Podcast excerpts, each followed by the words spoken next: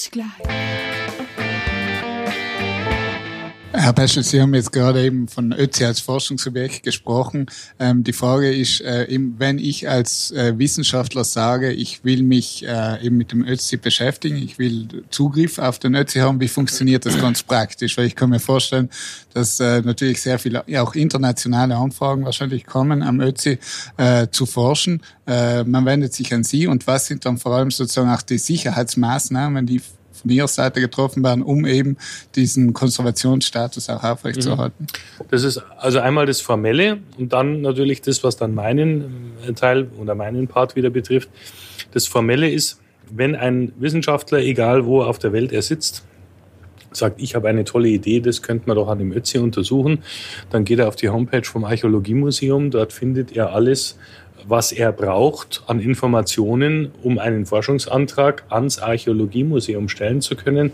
Da muss er beschreiben, was er für eine Idee hat, was er vorhat, was er untersuchen will, äh, was es dazu schon für Voruntersuchungen gibt, ob das funktionieren kann oder nicht, ob er damit entsprechende Erfahrung hat, ähm, wie der Stand der Wissenschaft in dem Sektor ist, was er für Gewebeproben braucht oder haben möchte, äh, wie viel er davon haben möchte, wie das konserviert, entnommen sein muss oder ob man das vielleicht neu entnehmen muss oder ob das Rückstellproben vielleicht von früheren Entnahmen sein können, die schon irgendwo ähm, vom Ötzi weggenommen und entsprechend aufgehoben sind. Ähm, und dann wird dieser Antrag äh, im Museum zunächst einmal geprüft, wird dann mir zur Prüfung vorgelegt, ob das aus Konservierungssicht unbedenklich ist. Und dann entscheidet der Fachbeirat, äh, den es am Museum gibt, der aus Wissenschaftlern unterschiedlicher Fachrichtungen zusammengesetzt ist, ähm, ob dieses Forschungsprojekt sinnvoll ist und genehmigt werden kann oder nicht.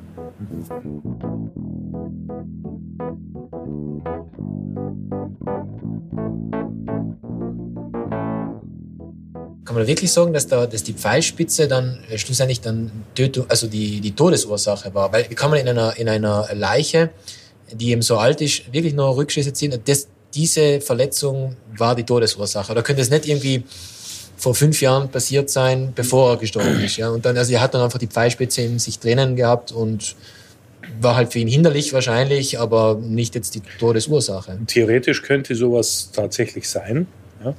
Aber dazu muss man jetzt wieder zwei andere oder drei andere Dinge mit verknüpfen. Erstens, die Pfeilspitze liegt ganz nahe an der Unterschlüsselbeinschlagader. Mhm. Sie hat sie, also wie sie ist jetzt, soweit man es jetzt im Moment sagen kann. Da wird man sicherlich noch mit einer neueren Bildgebung äh, wieder mehr darüber aussagen können. Aber soweit man es jetzt sagen kann, liegt sie ganz nahe an der Unterschlüsselbeinschlagader. Wenn man jetzt nochmal überlegt, dass der Schaft des Pfeils ja fehlt. Es ist ja nur die Spitze drin. Ah, der Schaft fehlt. Jetzt kann man sich überlegen, warum fehlt der Schaft. Entweder er hat ihn vielleicht selber rausgezogen, aber das ist eine Stelle, wo man fast nicht hinkommt. Oder, und das ist so ein bisschen meine persönliche These, ähm, dass derjenige, der den Pfeil abgeschossen hat, hat ihn wieder mitgenommen den Schaft rausgezogen hat, weil das weiß man, dass diese Pfeile damals sicherlich sehr, sehr individuell gewesen sind.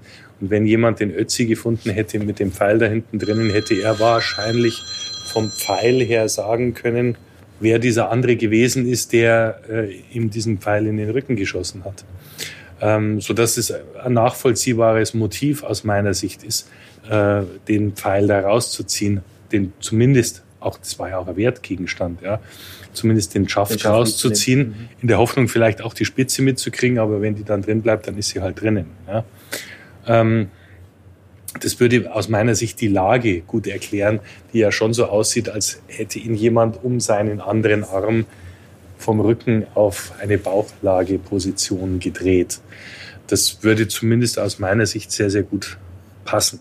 Mhm. Ähm, ja, die Frage, ist er tatsächlich an der Pfeilspitze gestorben?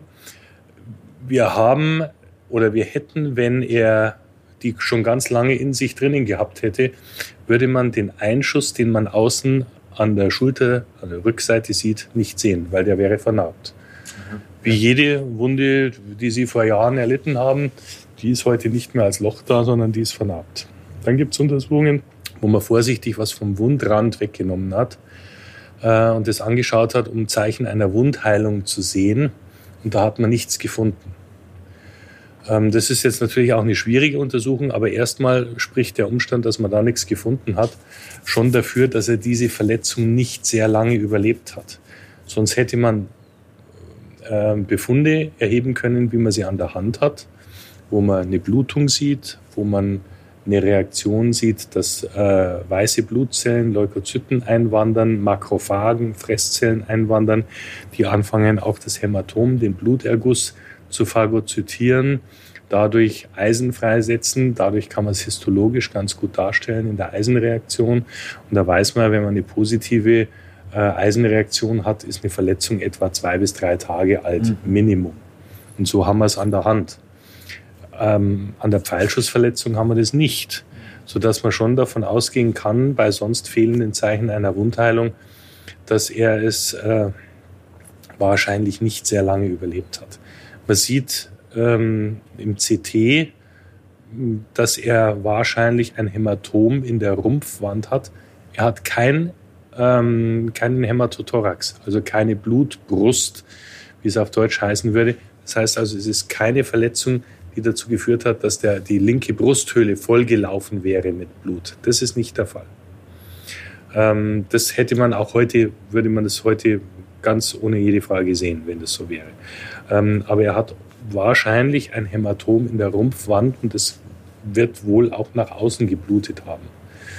Und ähm, dieser Blutverlust kann ohne weiteres reichen. Wir wissen das heute, wenn wir Leute sehen, die Stich- oder Schussverletzungen der Unterschlüsselbeinschlagader haben, dann äh, sowas kann man zwar auch überleben, aber das sind die selteneren Fälle. Die häufigeren Fälle sind, dass die Leute wirklich ganz schnell versterben. Mhm. Also ich habe schon Leute gesehen, die so eine, allerdings eine gravierendere, die war dann auch offen, die Verletzung an der Schulter. Ähm, die waren innerhalb von zwei Minuten tot. Ach so. Ja, also das kann ganz schnell gehen. Auf der anderen Seite haben wir jetzt gerade einen Fall, da muss ich nächste Woche ins Gericht. Da ist eine Frau angeschossen worden in, einem, in einer Kneipe und mit einem Jagdgeschoss. Also das ist was, was jetzt von der Energie her und von der äh, Gewebszerstörung her weit mehr ist als der Pfeil, den man da beim Ötzi gefunden hat. Und die hat auch einen Schulterdurchschuss und hat es aber überlebt. Da stand aber dann relativ schnell der Notarzt vor der Tür. Die hätte ohne eine richtige ärztliche Behandlung sicherlich nicht überlebt. Und das hat es natürlich damals nicht gegeben. Das heißt also, da wäre später, wenn er den Schuss primär mal überlebt hätte, dann wäre er, hätte er ein großes Risiko gehabt, dass er sich dann eine gravierende Infektion im Wundbereich zuzieht. Und Antibiotika gab es damals noch keine und dann wären solche Infektionen mit einer sehr hohen Wahrscheinlichkeit tödlich gewesen. Das sieht man auch an Skelettfunden zum Beispiel. Haben ja da eine andere, ganz andere Sterblichkeit in der Zeit gehabt, als das heute der Fall ist. Und da sind gar nicht so wenig Leute, von denen man ausgehen kann, dass die an vereiterten Zähnen wo man heute sagt, man zieht den Zahn und gibt ein bisschen Antibiotikum, dann ist das völlig unproblematisch. Früher, vor Hunderten oder Tausenden Jahren, sind die Leute an sowas gestorben. Ganz klar. Ja.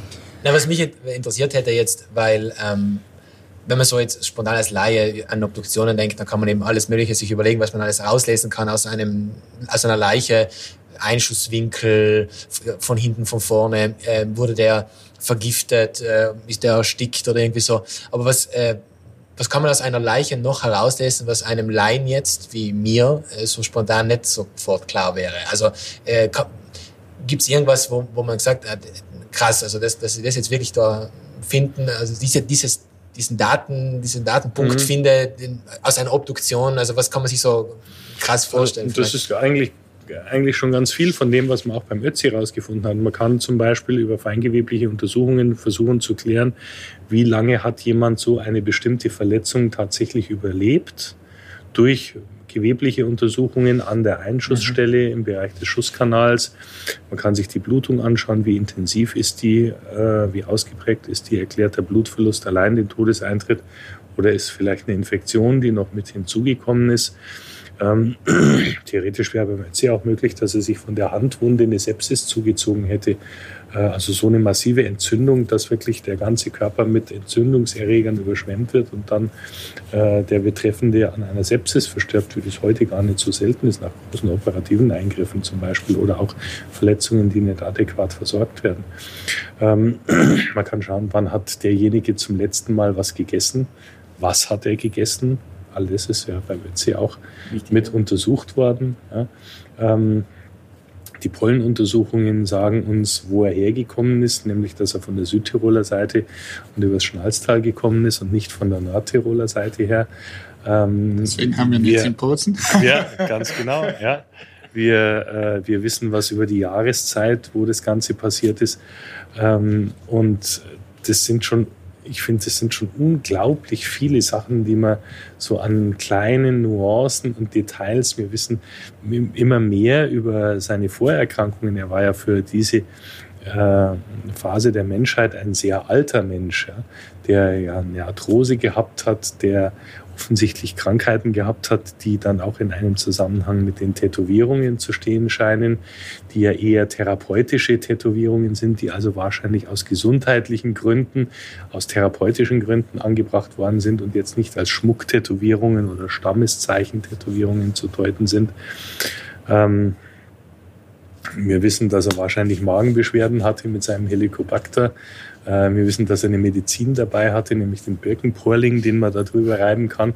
Er hat ja dann Würmer im Magen-Darm-Trakt gehabt, die machen das auch plausibel, dass er da mal Beschwerden hatte, die übrigens auf die, wenn man den Birkenporling da drüber reibt, dann wahrscheinlich auch entsprechend besser werden. Also äh, man kann an, an, an, an dem Ötzi alleine schon, wenn man nur das nimmt, gar nicht einmal die Beifunde, die ja auch jeder für sich eine ganz eigene äh, Geschichte schreiben, kann man schon unglaublich viel herausfinden ähm, was, was damals das Leben eigentlich vor 5000 Jahren äh, so bedeutet hat und, und wie das Leben wahrscheinlich auch entsprechend abgelaufen ist. Denn das muss man sagen, das war damals sicherlich wie heute, ist es ja eine extreme äh, Region, in der er sich da bewegt hat, von den Naturgewalten her. Aber er war sicherlich durch seine Kleidung besser ausgestattet als heute die meisten Touristen, die da oben raufgehen.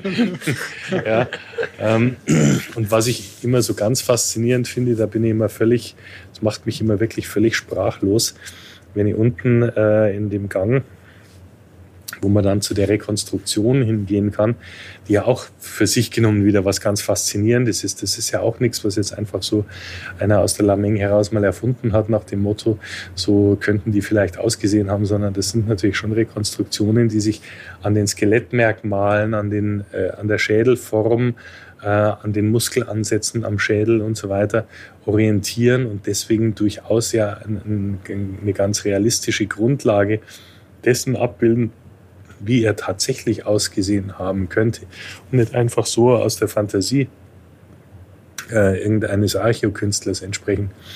Und wenn man sich auf den Bildern, da unten hängt nämlich ein tolles Bild, das äh, ist ein äh, Schädel-CT-Bild, wo man auch das Gehirn sieht. Und das Gehirn ist ja schon so ein bisschen eingeschrumpft was jetzt nicht weiter verwunderlich ist, weil der ganze Ötzi ist ja eingeschrumpft, mhm. logischerweise. Ja. Also warum soll das Gehirn da nicht schrumpfen? Aber wenn man mal sieht, wie bei Leichen, die jetzt nicht so konserviert werden, sondern die einfach ganz normal, wenn sie nicht entsprechend versorgt, gekühlt und dann beigesetzt werden, äh, die ganz normal irgendwo an der frischen Luft liegen bei, ich sage es jetzt mal, normalen Temperaturen, also gar nicht einmal, wenn es so heiß ist wie, wie jetzt hier im Moment, sondern normale Zimmertemperatur, äh, dann schaut nach drei, vier Tagen so ein Hirn ganz anders aus. Wenn man dann nämlich den Schädel aufsägt, wie wir das ja machen müssen bei einer Obduktion, dann, auch wenn das jetzt ein bisschen drastisch klingt, dann läuft einem das Hirn tatsächlich zwischen den Fingern durch. Das wird ganz, ganz schnell richtig breiartig weich. Und wenn man sich die Form des Hirns vom Ötzi anschaut, dann erkennt man die Originalform des Gehirns. Das ist nur geschrumpft. Das heißt also in einem Zustand, dass der Fäulnisveränderungen äh, erlitten hätte, die wir heute ganz regelmäßig und ganz normal sehen und die auch normal sind, wenn jemand bei normalen Raumtemperaturen mal für ein paar Tage irgendwo in einer Wohnung oder draußen im Freien liegt, ähm, dann sinkt das Gehirn, das wird verflüssigt sich, wird richtig breiartig, zäh, breiartig und sinkt natürlich zusammen, sintert zusammen ähm, im Schädel nach unten. Da, wo unten ist, sintert es zusammen und sedimentiert da sozusagen dann vor sich hin und wird dann logischerweise auch immer weniger. Dadurch kann man manchmal ganz gut Friedhofsaushub unterscheiden von irgendwelchen Leichen, die nicht äh, dem Friedhof äh, entnommen worden sind. Weil beim Friedhof, sie kriegen dann so einen Spiegel. Können Sie sich vorstellen? Sie haben den Schädel, der liegt normal, also in der Rückenlage. Ja. Äh, und wenn ich jetzt in der Rückenlage irgendwo liege und das Hirn verflüssigt sich langsam, dann sinkt es natürlich da nach hinten. Mhm. Und da bleibt es jetzt erst einmal. Und dann kommen weitere Trocknungs- und Fäulnisartefakte. Jetzt wird das Hirn immer weniger. Aber da, wo es eine Zeit lang gestanden ist, da gibt es jetzt so einen Rand. Aha, ja, okay. Das ist wie wenn Sie sternvoll Dreck in die Badewanne ja, gehen, ja, genau. waschen sich äh, ordentlich äh, mit Wasser und Seife und Schaum und dann lassen Sie das Wasser raus. Und dann werden Sie merken, da bleibt in der Badewanne so ein Rand. Und genau so ein Rand macht das Gehirn. Und wenn Sie jetzt eine Leiche irgendwo haben, ja, wo dieser Rand so geht, also praktisch von der, von der Nase bis zum Hinterhaupt, ja, dann kann der nicht auf dem Rücken gelegen sein, sondern dann ist er auf der Seite gelegen. Es werden aber bei uns die Bestattungen schon seit vielen, vielen hundert Jahren, wenn nicht Jahrtausenden, auf dem Rücken, gemacht. Dann weiß ich also, wenn ich einen habe, wo der Spiegel so von der Nase bis nach hinten geht, mhm. ja, eine normale Bestattung war das nicht. Ja. Krass. Ja? Spannend. Aber wenn man sich jetzt unter dem Aspekt nochmal das Hirn vom Ötzi anschaut, ja, so weit ist es bei dem nie gekommen. Das Hirn hat noch die, die Form eines Gehirns. Mhm. Also muss da, und das ist für mich schon auch sehr plausibel, äh, insgesamt, sonst wäre er insgesamt nicht so gut erhalten, muss wirklich ganz, ganz schnell eine Umgebungsbedingung geherrscht haben, die jeglicher Form der Fäulnis äh, gleich wirklich ganz, ganz viel entgegengesetzt hat. Jetzt für mich interessieren, kann man da ähm, Ähnlichkeit oder ja, mh, Vergleiche anstellen zu vielleicht äh, Lawinenopfern? Das kann man mit Sicherheit. Ähm, die meisten Lawinenopfer, die wir heute sehen oder finden, die werden natürlich viel zu schnell geborgen. Mhm. Ähm, wenn wir mal Lawinenopfer hätten, die nicht so schnell geborgen werden, dann könnte das durchaus sein. Mhm. Das ist ja auch die häufige Frage, ist der Ötzi eine typische Gletscherleiche? Mhm. Und da muss man jetzt eigentlich sagen, eigentlich ist er das nicht. Weil bei den Gletscherleichen, die wir heutzutage finden, das sind Leute, die umgekommen sind, dadurch, dass sie in der Regel beim Bergsteigen über einen Gletscher gegangen sind, dann sind sie irgendwo reingefallen, sind dort zu Tode gekommen. Und so ein Gletscher hat ja immer zwei Bewegungsrichtungen. Einmal diesen Gletscherfluss bergabwärts und dann einmal die ganz klare ähm, vertikale Bewegungsrichtung. Oben schneit's drauf und unten taut er weg. Ja. Das heißt also, einer, der irgendwo in den Gletscher reinfällt, in der Spalte reinfällt, der macht zwei Richtungen. Einmal so weitgehend horizontal den Fluss nach unten talwärts hin, aber eben auch im Gletscher vertikal von oben nach unten. Und wenn die jetzt zu früh ganz nach unten kommen, dann schiebt der Gletscher die über den Abraum drüber und dann kommen die unten raus, als ob die ähm, durch eine Knochenmühle gegangen wären. Da ist, also das sind Gewebe, äh, äh, sind Knäule aus Gewebe, äh, textilem Material, je nachdem wie alt es ist und wie das beschaffen ist, äh, Hautresten, Gewebsresten, frakturierten Knochen und so weiter. Und das ist der Ötzi ja gar nicht. Also der hat keine solchen Bewegungen in einem Gletscher mitgemacht, was wiederum ganz gut dazu passt zu der Kuhle, zu dieser Art Wanne, in der er da aufgefunden worden ist, weil da gab es keine Bewegungen. Er lag da unten drinnen. Wenn es Bewegungen gab, dann gab es die oben drüber, aber nicht da, wo er gelegen ist. Das heißt also, der war schon unheimlich stark geschützt. Und wenn solche ähm, Umstände auf andere Leichen wirken, man hat ja durchaus aus den Weltkriegen, auch aus dem Ersten Weltkrieg, Soldaten gefunden, die äh, entsprechend gut konserviert gewesen sind, weil sie unter einigermaßen vergleichbaren Bedingungen rasch unter Schnee und Eis gekommen sind und eben nicht diesen gletschertypischen Bewegungen ausgesetzt waren, dann sehen die schon sehr ähnlich aus. Mhm. Also es gibt ja Fotos von solchen äh, äh Kriegsopfern, die dann tatsächlich eine gewisse Ähnlichkeit, sage ich mal, mit dem Ötzi erkennen lassen. die sind halt 100 Jahre alt und nicht ja. 5000 Jahre alt.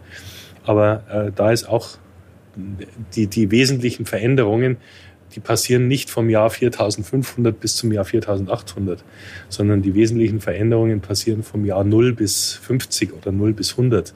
Und je länger es dauert, umso weniger äh, an Veränderungen wird sich manifestieren. Deswegen kann man das ganz gut vergleichen, finde ich.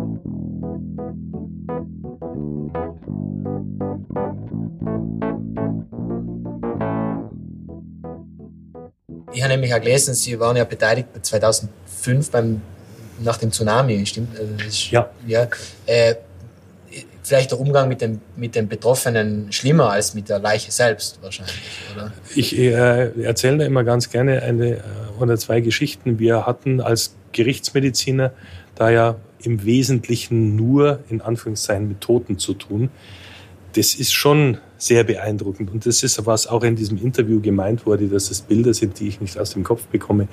Wenn Sie da in so einem Palmenwald ste äh, stehen in Thailand, dann sehen Sie vor sich über hunderte von Metern in der Länge und in der Breite eine Leiche neben der anderen. Das vergisst man nicht. Aber die Situationen, die äh, mich mehr belastet haben, war zum Beispiel, nur um das also exemplarisch mal zu erzählen, eine Situation, wo ein junger Mann kam in den Bereich, wo die ganzen Toten lagen und der junge Mann war vielleicht so alt wie ich ähm, und guckte uns an und sagte und fragte uns, ob er durch die Leichenreihen durchgehen darf. Er sucht seine zweijährige Tochter. Und das war so ein Moment, wo ich dann sagte, so, das ist wie ein, wie ein Knüppelschlag. Und äh, so, das ist etwas, was man dann definitiv über dieses Gesicht und diesen Ausdruck und diese Situation stellen sich vor, sie gehen da durch Reihen von Hunderten von Leichen und suchen ihr Kind. Das ist ja der, der absolute Mega-Horror.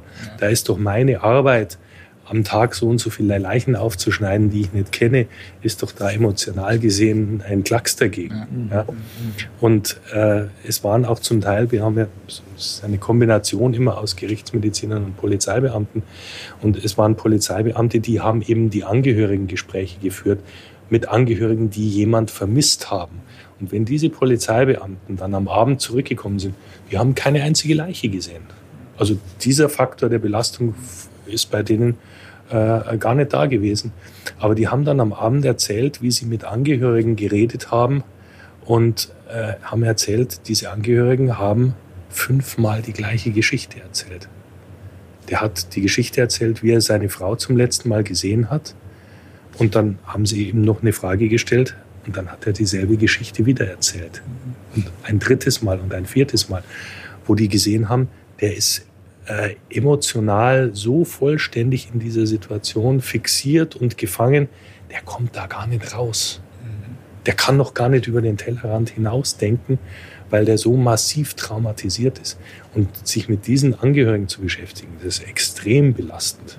Da sehen sie gar keine Leiche und sind vielleicht trotzdem viel mehr belastet als einer, der wie ich äh, da zwischen den Leichen rumwackeln muss. Mhm. Also das ist alles nicht so ganz einfach, wie man sich manchmal vorstellt. Auf der anderen Seite muss man seine Kompensationsstrategien entwickeln. Wenn man die nicht hat, schafft man es nicht. Und dann muss man aufhören. Was ist Ihre Kompensationsstrategie? Ähm, ich glaube, man braucht einen, einen intakten sozialen Hintergrund. Wenn man am Abend nach Hause kommt und hat äh, am Abend zu Hause nichts wie Ärger und das über Monate und Jahre hinweg, äh, dann wird es mit der Kompensationsstrategie ziemlich schwierig. Ähm, und man muss sich auch zur rechten Zeit, auch in diesen Situationen selber, ähm, man muss sich zur rechten Zeit auch rausnehmen können. Ich finde es zum Beispiel ganz wichtig, wir waren dort in Thailand in einem ganz ordentlichen Hotel untergebracht. Dass man dann, wenn man von der Site kommt, Site ist der Ort, an dem die Leichen obduziert werden, ähm, dann geht man aufs Zimmer, dann wird richtig ordentlich geduscht und eine frische Klamotte angezogen. Und dann geht man mit seinen Kollegen und Freunden und Bekannten runter und dann gibt es was Gutes zu essen und dann kann man einen Abend auch genießen. Äh, ich sage mal nicht genießen, sondern entspannt in einer entspannten Atmosphäre ausklingen lassen.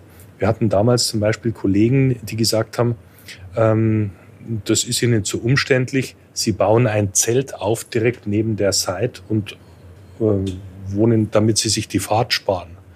Dann haben wir von vornherein gesagt, na, das geht ja gar nicht. Ja. Du hast kein gescheites Essen, du kannst dich nicht waschen, du kannst dir nicht die Zähne putzen und du stehst in der Früh neben den Leichen auf und schläfst am Abend neben den Leichen ein. Da kriegst du überhaupt keine Distanz mehr. Da kann man sich nicht mehr davon lösen. Und jemand, der sich davon nicht lösen kann, der kann ja keine gescheite Arbeit machen.